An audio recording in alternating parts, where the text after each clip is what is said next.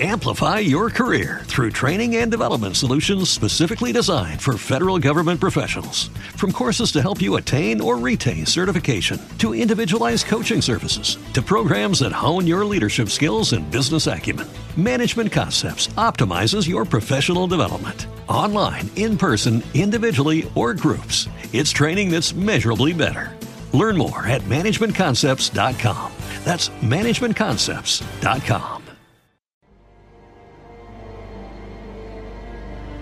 En la Segunda Guerra Mundial, las tripulaciones de los submarinos padecieron la mortalidad más elevada de entre todos los cuerpos regulares, solo superada por unidades aberrantes que estaban fuera de la estructura militar normal, como la de los pilotos kamikazes japoneses o como los pelotones de castigo soviéticos y alemanes que usaban a presos como carne de cañón. En ningún otro cuerpo del aire, el mar o la tierra era tan fácil morir. Tres de cada cuatro tripulantes de submarino no regresaban a casa. Algunos pocos caían prisioneros si tenían la suerte de que su capitán se rindiese al enemigo pero la mayoría de las bajas eran hombres que se perdían en el océano para siempre.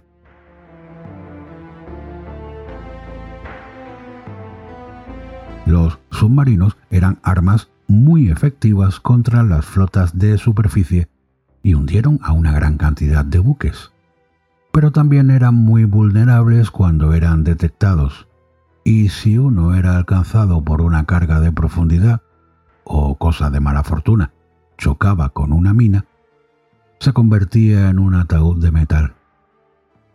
Cuando se hundía, todos sus hombres sabían que estaban condenados a morir.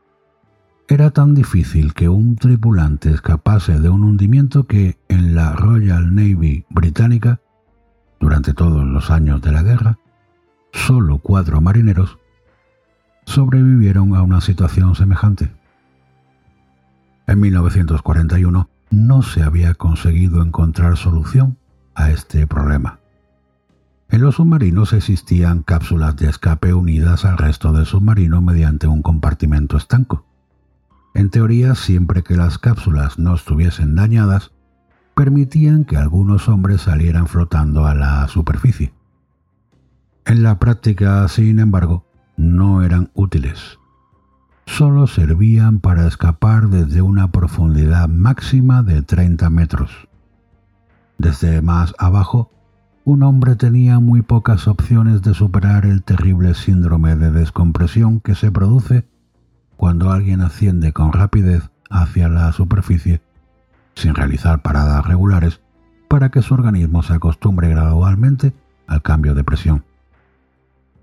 Aquellas cápsulas que salían a flote por el mero hecho de estar llenas de aire no podían regular su ascenso y era imposible detenerlas a medio camino. Sin esas paradas regulares, el cuerpo humano responde al cambio de presión convirtiendo el nitrógeno de la sangre en mortíferas burbujas que se diseminan por todo el cuerpo, provocando terribles síntomas y fallos orgánicos que pueden causar la muerte instantánea o, a veces, después de haber salido del agua. En caso de ataque enemigo, el submarino necesitaba descender lo más posible, casi siempre por debajo de los 30 metros. Al final, los capitanes de submarino británicos recibieron la orden de bloquear las cápsulas desde el exterior, lo que las dejaba inutilizables, pero evitaba que se soltasen por accidente con las sacudidas de las cargas de profundidad, algo que podía provocar la inundación del submarino, incluso si no era alcanzado de lleno. Todo esto hacía impensable la supervivencia en caso de hundimiento, pero hubo un marinero británico llamado John Capes que afirmaba haberlo conseguido, y desde 85 metros de profundidad. Casi nadie creyó su historia se le concedió una medalla porque nadie pudo probar que no había naufragado y hubo testigos de que había aparecido inconsciente en una playa de la isla griega de Cefalonia, casi desnudo, excepto por unas gafas de buceo y una rudimentaria mascarilla conectada a un pequeño depósito de oxígeno, rústico equipamiento conocido como aparato de escape de Davis, que estaba presente en todos los submarinos de la Royal Navy, aunque nadie confiaba en que podía ser usado con éxito desde más abajo de los consabidos 30 metros. Cuando Capes se empeñó en que lo había conseguido desde casi tres veces la profundidad de supervivencia, las dudas estaban más que justificadas. Casi todo el mundo de la Marina dudaba de su testimonio. Su fama de embustero pues tampoco le ayudó. Era un individuo peculiar, carismático, vividor y aficionado a la bebida. Se había alistado en un submarino antes de la guerra en 1935 a los 25 años de edad para trabajar en la sala de máquinas. Aquel era un puesto ingrato, lo más bajo del escalafón al que solían caer hombres de origen menos favorecido. Porque, aunque estar en una sala de máquinas era un periodo de aprendizaje inicial habitual, Capes era hijo de un diplomático y se esperaba que se graduase en una escuela de oficiales. En el Reino Unido, al menos por entonces, la posición social determinaba cuán alto se podía llegar en el ámbito militar. Pero el carácter de Capes no lo hacía idóneo para la oficialidad. Y tampoco pareció molestarse en intentar usar sus contactos para obtener un puesto más cómodo. Nunca ascendió más allá del cargo de fogonero mayor, jefe de la sala de máquinas, y cuando estalló la guerra se presentó voluntario para servir en ese mismo puesto. Caso raro de burgués que parecía disfrutar con la desagradable vida del submarino. Capes adornaba su vida con relatos de lo más pintoresco que casi ninguno de sus compañeros se tragaba. En 1941 formaba parte de la tripulación del HMS Thrasher. Estando de permiso en la isla de Malta y quizás por efecto de la bebida, estampó un automóvil contra la carreta de un lugareño tenía que responder de los daños ante un tribunal civil, así que sus superiores le permitieron permanecer en la isla hasta la celebración del juicio. Para cuando terminó la vista y el asunto quedó resuelto, el Trasher ya había zarpado con rumbo a Alejandría, donde tenía su base. Capes tenía que reincorporarse y necesitaba salir de Malta, pero los alemanes asediaban la isla y la única forma de cercarlos con relativa seguridad era bajo el agua. Pidió a los operarios de la sala de máquinas de otro submarino, el HMS Perseus, que lo llevasen como pasajero. Era habitual que tripulantes de un submarino utilizaran otro para este tipo de viajes. El problema es que nadie en Malta notó el abordaje de Capes en aquel submarino, lo que añadía nuevas dudas de que su historia hubiese sucedido de verdad. En cualquier caso, nunca se volvió a saber del Perseus, salvo por lo que Capes contó cuando reapareció año y medio más tarde. Esta era su versión. El Perseus, con Capes como pasajero, se dirigió hacia el norte para realizar una misión en el mar Jónico. El submarino se detuvo cerca de la isla de Cefalonia con el fin de cargar baterías durante la noche. Una operación de mantenimiento rutinaria. No parecía haber naves enemigas cerca, así que se esperaba una noche tranquila y sin contratiempos. Capes se tumbó en una peculiar litera, fabricada con un tubo de lanzamiento de torpedos que ya no se usaba, y hablaba con los tres hombres que estaban con él en la estancia, mientras se relajaba bebiendo ron de una botella de plástico. La usaba porque tenía un tapón de válvula, ideal para conservar su valioso alcohol, pues prevenía posibles derramamientos fortuitos. Todo estaba en calma hasta que, de repente y sin previo aviso, una infernal explosión lo sacudió todo. Según dedujo Capes, el Perseus debía haber chocado con una mina. El submarino empezó a inclinarse en vertical. Capes, aturdido, vio que los otros tres hombres habían sufrido severas heridas. Las paredes empezaron a crujir amenazantes y chorros de agua brotaban de las junturas del casco, aflojadas por la sacudida y estrujadas por la creciente presión del agua. Capes no pudo abrir la puerta de la sala para buscar ayuda y supuso que el otro lado ya se había inundado. El submarino herido de muerte continuó descendiendo hasta que con un ruido capaz de destrozar los nervios, chocó con el fondo marino. Caves miró el indicador de profundidad. Marcaba 85 metros bajo la superficie.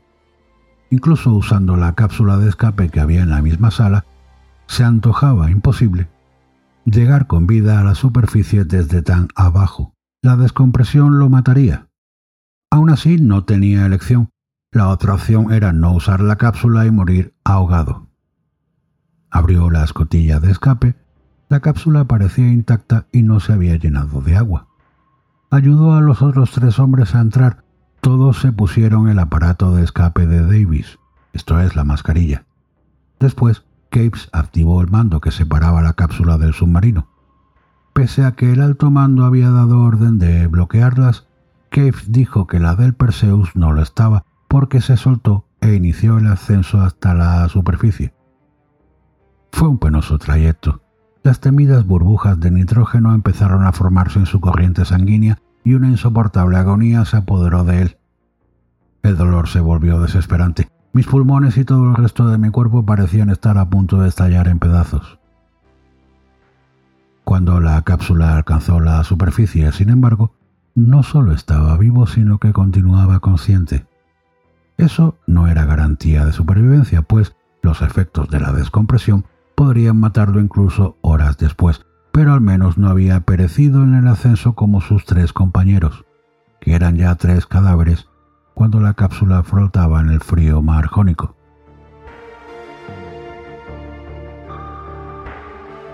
John Cave se había quedado, por tanto, solo. En la distancia, pese a la oscuridad, pudo distinguir las elevaciones de la isla de Cefalonia, que estaba a unos 8 o 10 kilómetros de distancia. Todavía llevando la máscara, empezó a nadar.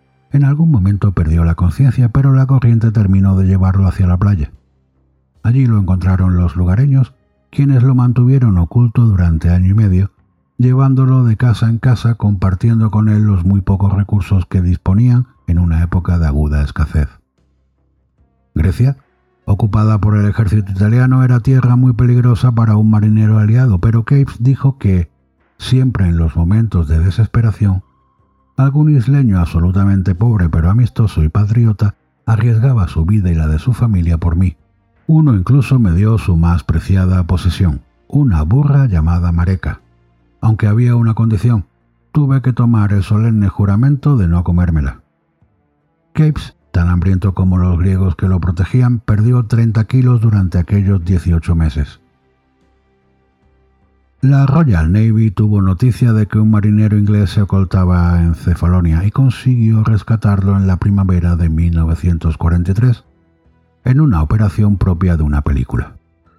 Enviaron un barco de pesca que lo sacó de la isla y, para evitar los peligros de unas aguas costeras infestadas de enemigos, el barcucho efectuó un amplio rodeo de 700 kilómetros para alcanzar las costas turcas sin ser detectado.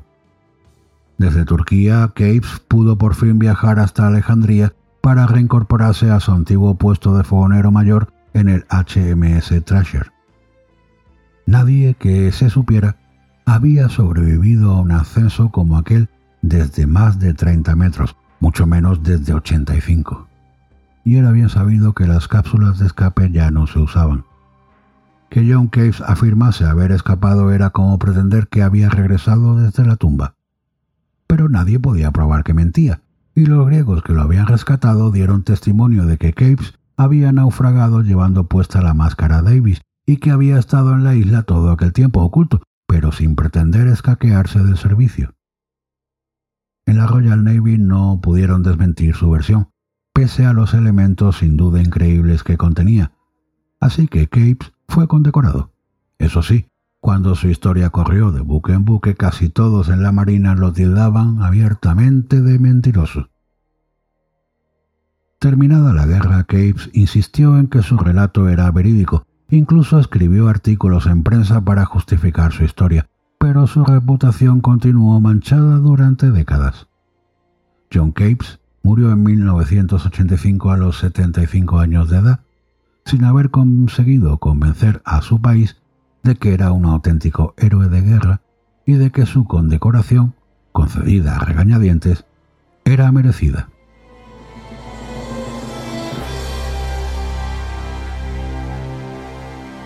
Doce años después de su muerte, en 1997, un equipo de buceadores griegos descubrió un submarino hundido frente a las costas de Cefalonia. Era el HMS Perseus. Reposaba sobre el fondo marino en posición casi vertical, tal y como Capes había descrito en su día, y mostraba un boquete en el casco que parecía producto de una mina. En la sala de máquinas, al contrario que en el resto del submarino, no había cadáveres, y la cápsula de escape había desaparecido. Los buceadores vieron un tubo lanzatorpedos en el que había instalada una litera. Cerca de ella encontraron una botella de plástico que todavía contenía algo de ron. Todos los detalles coincidían con la historia de Capes, excepto uno. El submarino estaba hundido a 52 metros de profundidad, 30 menos de los que él había dicho. ¿Por qué si estaba diciendo la verdad ya de por sí increíble, había exagerado la profundidad para hacerla todavía más difícil de creer?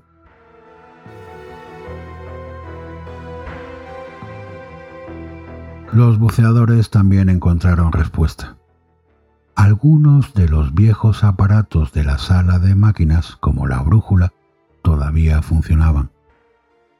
El indicador de profundidad, sin embargo, parecía haberse roto durante el hundimiento, y medio siglo después, la aguja continuaba atascada en la misma cifra que John Capes había visto antes de abandonar el Perseus, 85 metros.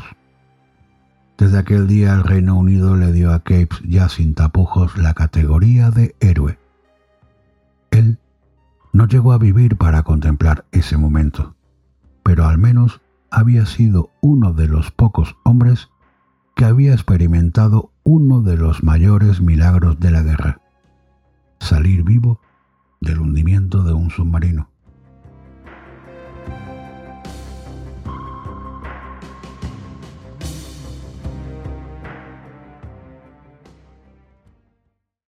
Amplify your career through training and development solutions specifically designed for federal government professionals. From courses to help you attain or retain certification, to individualized coaching services, to programs that hone your leadership skills and business acumen, Management Concepts optimizes your professional development. Online, in person, individually, or groups, it's training that's measurably better.